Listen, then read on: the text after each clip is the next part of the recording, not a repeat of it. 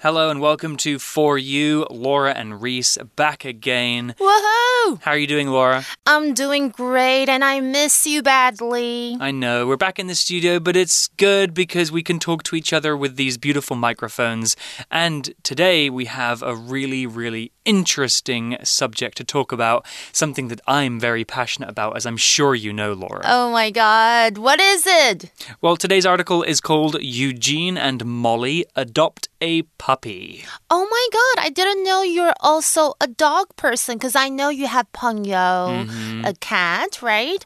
So you also love dogs or puppies? I love all animals, Aww. and please don't tell Ponyo this, but I'm actually more of a dog person than a cat person. Seriously, seriously. Yeah. Is that why Ponyo acts like a dog? That's Because why. she wants to please you. I've kind of raised her to be like a little puppy, even though she's a cat. Oh, Okay. Dogs are just more fun and cute, and actually, we'll talk more about this question later. Are you a dog or a cat person? Mm. But for now, let's dive into the article and find out what it means to adopt something. Reading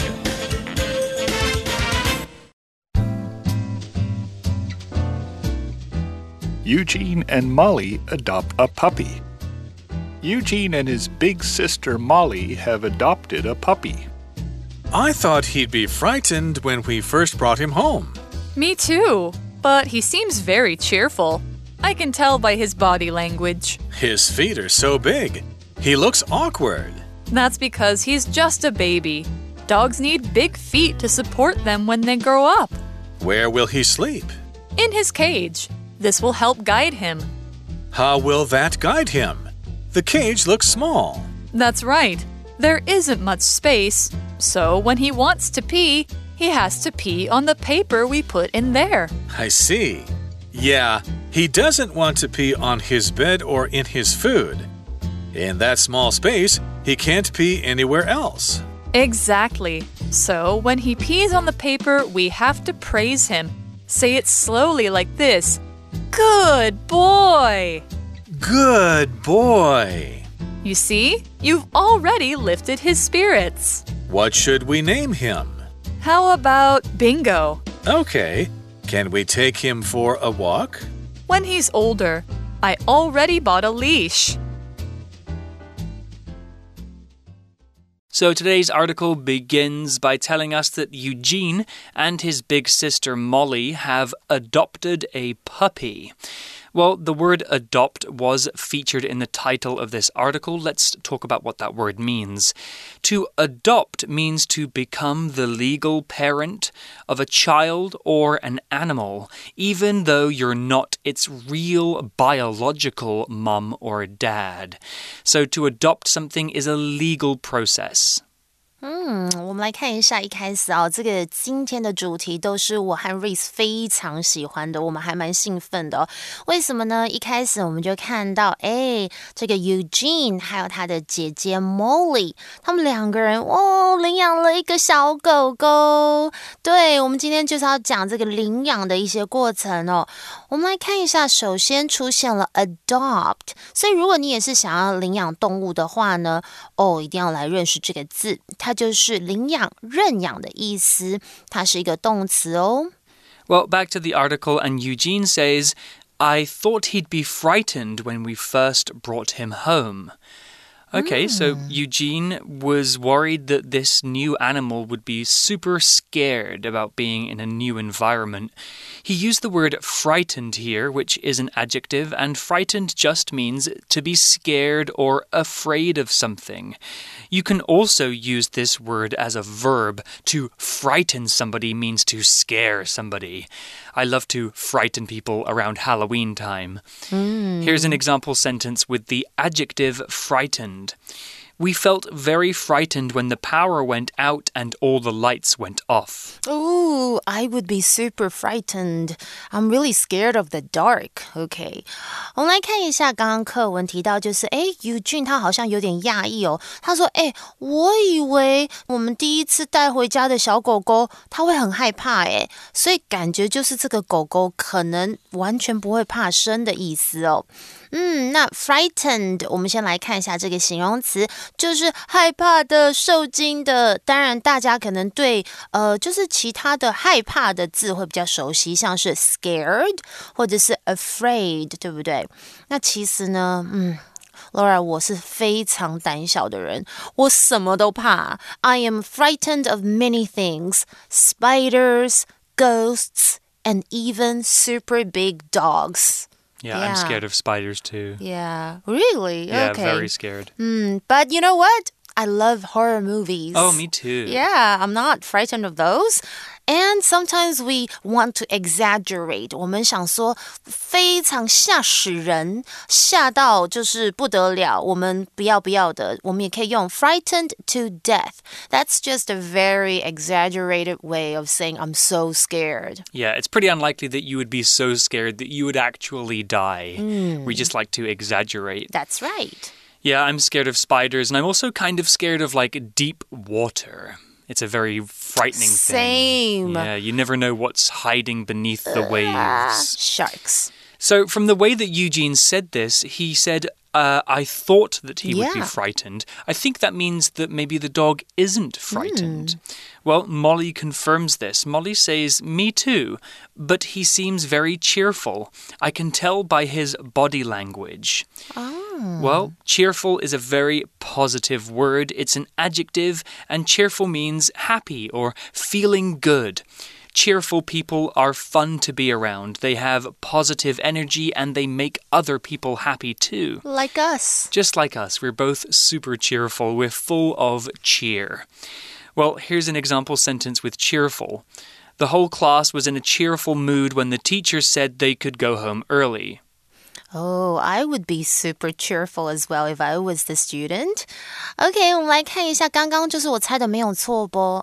他就说呢，哎，我觉得啊，就是这个狗好像没有那么害怕，哎，所以呢，这时候就是表示这只狗应该是很开心的，因为 Molly 接着就说，哎，我也是这样子以为哦。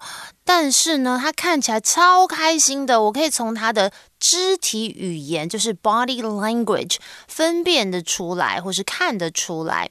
这里的 tell，I can tell by his body language，其实 tell 这里是指辨识或者是确认、辨别这样的意思哦。那他说这个狗狗看起来很怎么样？cheerful。OK，其实 cheer 就是欢乐的意思，那 full 就是很多，所以它就是指快乐的意思啦。这是个形容词，我们可以用来形容像是声音啦，a cheerful voice，或是微笑，一个开心的微笑，a cheerful smile。嗯，像是呢，Do you know I'm in a super cheerful mood today? Cause I get to record with my best recording partner, Reese. Is that me? Of course. Always cheerful when I see your cheerful face. Oh my god. Hmm. So, body language is super important, right? Body language is basically communication without your voice. Hmm. So, humans use, use body language For too. sure. We can use our face or our hands or whatever to tell people or show people what we're thinking and feeling. Hmm. Well, back to the article, and Eugene has something to say about the way that the dog looks. He says, His feet are so big, he looks awkward. Hmm, that's a funny, funny way to describe the dog. Yeah. Awkward is an interesting word. Awkward means not smooth or graceful. Awkward can be uncomfortable or abnormal. Something that is awkward might be the wrong shape, or it's difficult to move around or deal with. If something is awkward, it isn't quite right. Perhaps it's unbalanced or weird in some way. If we're describing something physically as awkward, it's probably the wrong shape. But if we're describing a person as being awkward, maybe they don't know how to behave in certain social situations. Here's an example sentence. The table is an awkward shape. It's going to be very difficult to move it upstairs. 嗯，OK，我们来看一下课文哦，怎么会提到 awkward 这个字哦？因为他说，哎，这个狗狗的脚好大哦，它怎么看起来有点这种 笨笨、笨拙、笨拙感，或是我觉得是呆萌的感觉，拙拙的。我们来看一下 awkward，它本身的意思是指笨拙的，或者它有别扭的意思哦。它是一个形容词。那通常呢，诶，我这样讲，你们可能会比较有感觉，有 feel，就是有一种人，他很喜欢跟你尬聊，或者是他很尴尬，他是一种有种这种社交障碍，不是很熟悉跟人家聊天的人。We call these people they're socially awkward. Okay, they really don't know how to talk to people, and sometimes it might be very awkward to have a conversation with them. 就是 awkward conversation 就是尬聊，嗯，有人喜欢尬聊吗？那常会有一种乌鸦飞过的那种 moment，那个其实呢，我觉得如果要帮他上字幕，就是有一种心中 always 就是呃，that was awkward，就是哎，刚刚真的好尬哦，好尴尬。 那最怕空气突然安静下来的人，一定很害怕 awkward moments or awkward silence，就是那种大家有没有觉得，就是突然就是大家都不说话，然后就觉得好紧张哦。Okay, now I hate it when reporters ask uh celebrities awkward and rude questions. Yeah, I don't like that either. Super inappropriate. And of course, when two of your best friends argue, it puts you in a very awkward position. Mm. I hated to choose sides. Yeah, that's Mm. very uncomfortable. I, I think awkward really can be explained by uh, something being uncomfortable or doesn't fit. Yeah. Right? So, like you said, with those social situations, if somebody says something that maybe other people don't like, you can kind of feel the awkwardness in the air. So sure. Well, moving on, Molly says that's because he's just a baby. Dogs need big feet to support them when they grow up. 哦，好可爱哦！他说：“哦，那只是因为他是一个小 baby，他是宝宝啦。那狗狗就需要大的脚脚来支撑它们长大。 So it's not just this dog, it's all puppies that have big feet when they're puppies, and then I guess they grow Super into their cute. feet. Well, Eugene asks, Where will he sleep? And Molly says, In his cage. This will help guide him. 哦、Hmm, very okay. interesting. Let's talk about the word guide here. The word guide can be a verb, and to guide something means to make something move in the direction that you want it to go. To guide someone means to help somebody understand a process. You can guide somebody to a place, which means you actually take them there, or you could guide somebody on how to use a computer. You're helping them to learn something. Here's an example sentence with the verb guide. If boats get lost, the lighthouse will guide them back to the land. Hmm, so I'm not really sure about this one. It says, um, 就是它如果睡在它的笼子里面，会帮助它指导它。这是 that some kind of like a dog training? Okay, we will find out later. 就是狗狗要训练用笼子的方式吗？怎么指导它呢？我们先来看一下 guide 这个字哦，就是指引，它是在本课当做动词来用哦。像是呢，我觉得青少年他们都需要就是成人来指导他们，要不然有时候他们可能会呃，因为就是尝试一些不该尝试的事情。Teenagers need adults to guide them, and of course, sometimes I need a lot of help when it comes to like computers or like phone apps. So, for example, if you don't know how to install this app, the help file will guide you. 哦，有时候我们会有那种就是 help，就是可能一个问号，它可能你仔细阅读里面就会指导你应该要怎么去做， 或是下载一个 application or app. Don't say app, please. Yeah, we can also use guide as a noun, so a person or a thing that helps you or teaches you or shows you the way is a guide. Like a tour guide. A tour guide, exactly. Well, back to the article, and Eugene has the same question as Laura. How will that guide him? The cage looks small. Yeah. And Molly says, That's right, there isn't much space. So when he wants to pee, he has to pee on the paper we put in there. Oh, Oh. That's pretty smart, right? I didn't think of that. Yeah, you have to teach puppies kind of how and where and when to pee, otherwise, they'll just pee everywhere. so, what is pee? You probably know this word already. we can say pee pee or wee. Uh, the scientific name for pee would be urine or urine. Pee is just that yellow stuff that comes out of your body when you drink too much water. Mm, Niao niao, right? Niao okay. niao, it's a or cute way of saying xu. it. This is a cute way to tell kids to go pee. Xu xu. 嘘嘘。 Yeah, OK, OK，好了，那所以终于我解答了。他说要如何指导他呢？哦，他因为他一开始 Eugene 也好奇，他说：“哎，这个笼子看起来很小。”哎，他说：“对啊，里面的空间不是很多，所以当他想要尿尿的时候，就必须要尿在我们放的在笼子里面 ”的那张纸上哦。”哦，我懂了，这样他就可以训练他不要到处乱尿。那这里的 P，大家应该不陌生吧？它是个动词，就是排尿。那 urine 就是比较是呃正式的说法。那还有我要补充一个便便，就是嗯嗯，或者是大便，就是 poo poo or poop。Well, back to the article, and Eugene says, I see. Yeah, he doesn't want to pee on his bed or in his food. In that small space, he can't pee anywhere else. 哦，所以，嗯，他就说：“我懂啊，对啊，他不会想要尿在他的床或者是他的食物里面，在这个小小的空间里面，他就不能乱尿尿。”这里的 “I see” 就是哦，我知道了，我明白了这样的意思。 Well, back to the article, and Molly says, Exactly. So, when he pees on the paper, we have to praise him.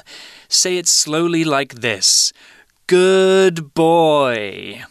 It's like speaking to a child, huh? Cute, good So, boy. Good boy. Who's a good boy?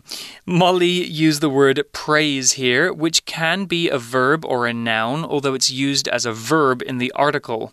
To praise somebody or an animal means to tell them that they are good for doing a good thing. You should praise children when they do good things by saying, well done and good job. Animals need praise too. It's how they learn what is good and what is bad. Here's an example sentence with the verb praise. My grandparents always praise me with nice words and yummy candies when I get good grades. 嗯，nice。所以，OK，我们回到课文，他说没错没错。所以当这个狗狗它尿在纸张上的时候，我们就要称赞它说，然后用慢慢的口吻，很像跟小朋友说 “good boy”，就是好乖哟、这样子的意思。OK，那 praise 这个字一定要来学一下，它是在本课当做动词来用，就是赞美或是表扬的意思。像是呢，My parents always praise me when I won the speech contests at school。嗯，我在学校里赢得演讲比赛的时候，父母总是夸奖我，我是硬是要爱现一下哦。或者是呢，我觉得呢，爸爸妈应该要嗯很。记得要时常的去赞美小朋友，我觉得这样子小孩子或者是老师也要赞美学生，他们会比较有自信一点，而且会表现越来越好。It's important to praise children or students. I agree. Yep, kids need praise. Well, back to the article, and Eugene does it. He says, Good boy. and Molly says, You see, you've already lifted his spirits.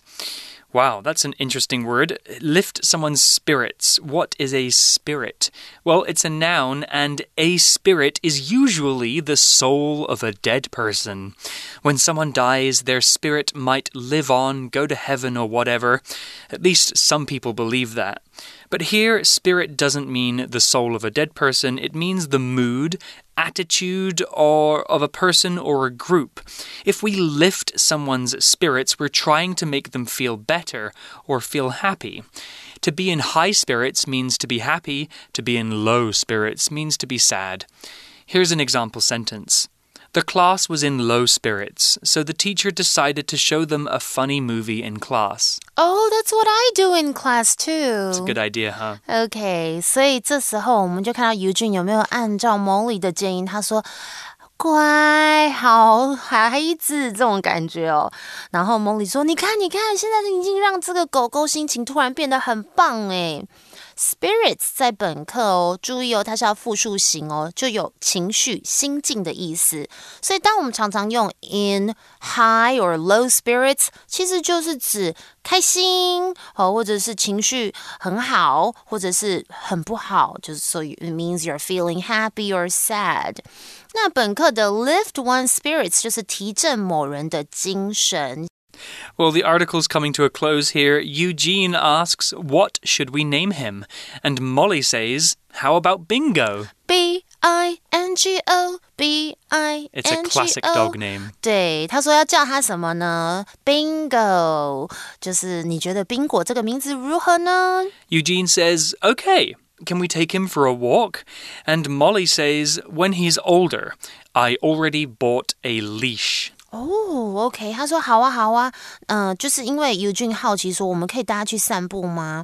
然后 Molly 就说，当这个狗狗比较大一点吧，因为他已经帮他买一个 leash，就是牵绳给他。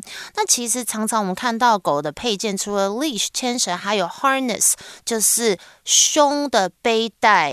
Some of those are can can be super cute. Yeah, you can get leashes with bells and colors and lights, mm. and it's just to keep the dog safe and so that the dog doesn't run into the street. Well, that's the end of day one's article about adopting a puppy. Let's go to our For You chat question. For you chat. Okay, here's our for you chat question. Since I don't have a pet, do you have a pet or know someone who has one? Talk about it. Well, it's you. Easy question. You guys all know by now I have a a pet called Ponyo. But maybe what you didn't know was that she is a Siamese cat, which are originally from Thailand. Oh. Uh, she was born in Beijing. And her eye color. Yeah, she has. So Siamese cats usually have bright blue eyes, but one of her eyes has turned black. And actually, this doesn't affect her vision, it's purely aesthetic. She can see perfectly fine, but now she has one black eye and one blue eye. It looks really cool. Aw. So, yeah, she lived in Beijing with me. She lived in Shanghai. Now she lives in Taipei. She's an international kitty. She's so international. Yeah, she's eight years old next year. And uh, if I ever leave Taiwan, I'm definitely going to bring her with me because she's she's super fun. You know, I said I'm a dog person. Please don't tell her. But it's because that she has a personality of a dog. Maybe you can come over and meet her one time, Laura. Of course. I want to walk it. Yeah, you can take her to the park. Hmm, she loves yeah. that. Well, you guys can think about this question too. Do you have a pet or do you know someone who has? Talk about pets and how they make you feel and the good and bad things about having animals in your house. But we'll be back tomorrow for more about adopting puppies. Let's see how Eugene and Molly get on with Bingo. We'll see you then. Vocabulary Review Frightened. Helen is frightened of the dark, so she almost always sleeps with a light on. Cheerful. Kendra greets everyone in the office with a cheerful smile each morning. Awkward. Henry slept in an awkward position last night, and now his neck hurts. Guide. The yellow blocks on this sidewalk have bumps to help guide blind people away from danger. Praise. The baseball team was praised for winning so many games and training so hard. Spirits. George sang a song to raise his spirits as he hiked through the cold wind and heavy rain. 智慧小补帖 Adopt. Pee.